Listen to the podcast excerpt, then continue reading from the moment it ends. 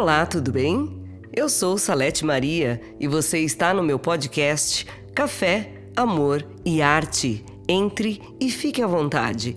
Hoje vou ler um poema de Kabir.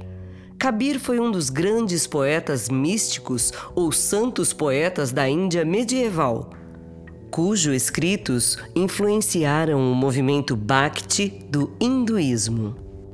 Os versos de Kabir são encontrados na escritura do Sikhismo, Guru Granth Sahib. Seus escritos mais famosos incluem suas dohas ou dísticos.